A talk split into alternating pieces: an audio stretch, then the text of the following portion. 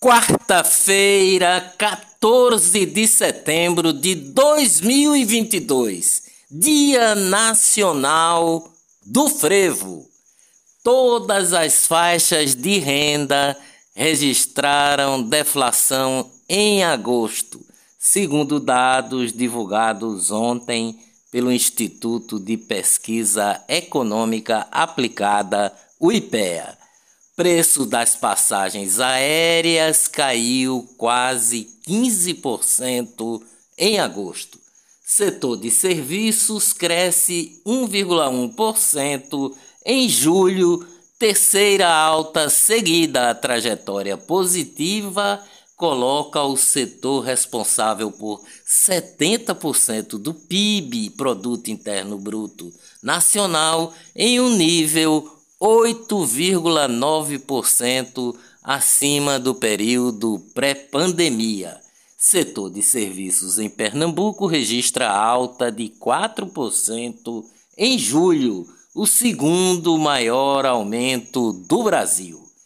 Plenário do TSE, Tribunal Superior Eleitoral, acatou por unanimidade uma das principais sugestões das Forças Armadas e adotará um projeto piloto para o chamado teste de integridade das urnas, uma das etapas de auditoria realizada no dia das eleições. Olá, eu sou o jornalista Ivan Maurício e estas são as notícias mais importantes do dia. Tudo o que você precisa saber para ficar bem informado em apenas 10 minutos. Pernambuco não saiu do lugar em matéria de competitividade entre os estados em 2022. Depois de subir duas posições no ano anterior, o estado manteve a 15ª posição no ranking de competitividade dos estados e também repetiu a quarta colocação no Nordeste, atrás da Paraíba, do Ceará e de Alagoas. Justiça determina a suspensão da eleição da Federação Pernambucana de Futebol. Tribunal de Justiça de Pernambuco acatou o pedido do América, que questionou a postura da federação quanto ao processo de votação para a escolha do novo presidente. Faleceu aos 76 anos o ex-prefeito de Garanhuns, Luiz Carlos de Oliveira, vítima de problema digestivo que atingiu seu pâncreas. Morreu aos 78 anos ontem Silvio Lancelotti, ex-comentarista dos canais ESPN. Ex-comentarista de futebol internacional e especialista em gastronomia, Silvio Lancelotti ficou eternizado pelas transmissões do campeonato italiano na Band com o narrador Silvio Luiz.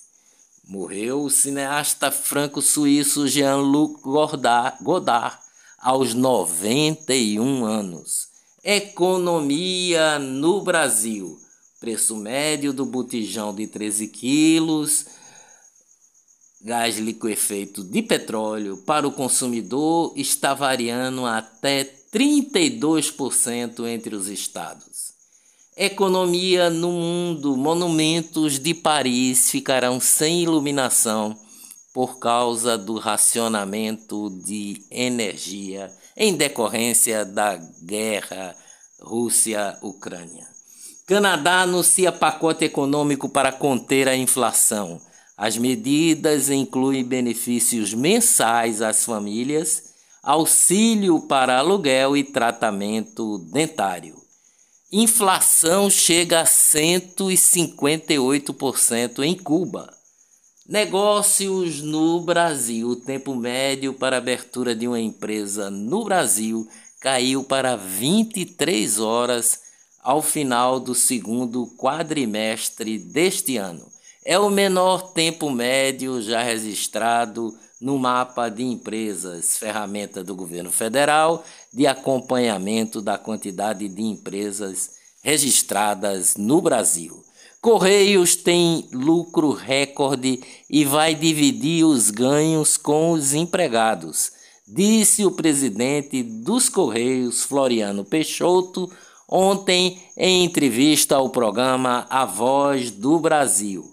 Com a pandemia, brasileiros reduziram em 27% o consumo de pescados. É o que aponta a pesquisa da Embrapa Pesca e Aquicultura. Volume das exportações de arroz cresceu 134% em agosto. Finanças no Brasil. Bolsa de Valores caiu 2,3% ontem e o dólar valorizou-se 2% diante do real, que passa agora a valer um dólar R$ 5,10. Twitter, acionista do Twitter, aprovam proposta de compra de Elon Musk. O bilionário sul-africano, o homem mais rico do mundo, fez uma oferta de 44 bilhões de dólares, cerca de 228 bilhões de reais, antes de entrar com ação judicial contra a rede social Twitter. Fraude em licitações na Hemobras, a 13ª Vara da Justiça Federal.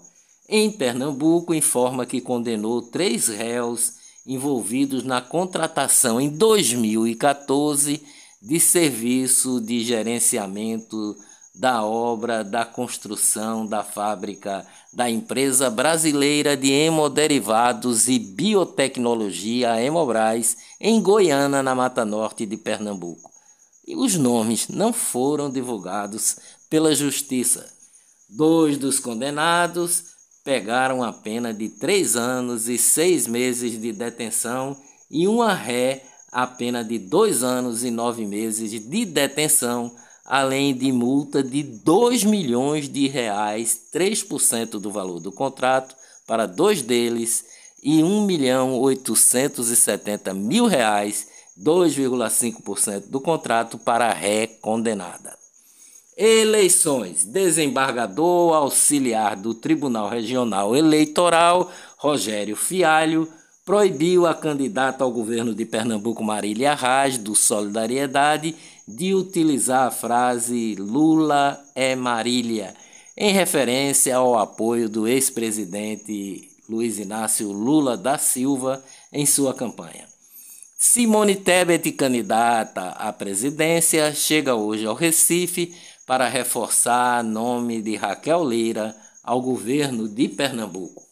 Tribunal Superior Eleitoral manteve ontem, por unanimidade, a suspensão do uso de imagens dos atos de 7 de setembro por parte da campanha do presidente Jair Bolsonaro.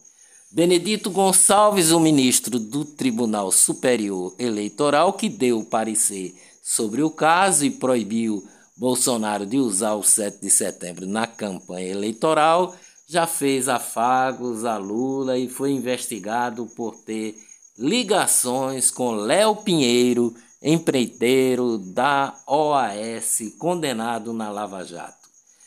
TSE multa Lula em 10 mil reais por campanha antecipada em 3 de agosto, antes do, antes do período da propaganda eleitoral. O poetista pediu voto durante evento realizado em Teresina. TSE decide que Bolsonaro pode dizer que o PT não fez obras de transposição no Rio São Francisco. TSE nega pedido do PDT e Bolsonaro pode citar Pix em matéria de campanha. Juíza Marisa Gatelli, da Justiça Eleitoral do Rio Grande do Sul, determinou a retirada de um painel da cidade de Vale Real por considerar fascista o lema Deus, Pátria, Família e Liberdade. Embora a placa não tenha nenhuma menção a candidatos, partidos ou números eleitorais, a magistrada gaúcha Marisa Gatelli afirmou que, abre aspas, resta incontroverso que contém ele o lema e as cores de sua campanha eleitoral, não passando de forma dissimulada de propaganda política. Deus, pátria e família e liberdade.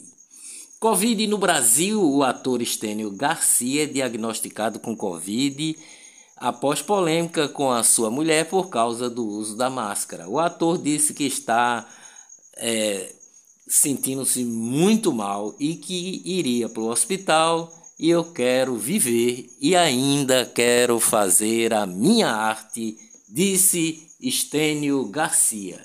Governo federal publicou ontem uma portaria que libera a entrada de pessoas não vacinadas contra a Covid no Brasil, desde que apresentem teste negativo para a doença. As novas regras publicadas no Diário Oficial da União já estão em vigor e devem ser observadas por viajantes e operadores de transporte aéreo, aquaviário e terrestre. Dias melhores virão com certeza. Até amanhã, se Deus quiser.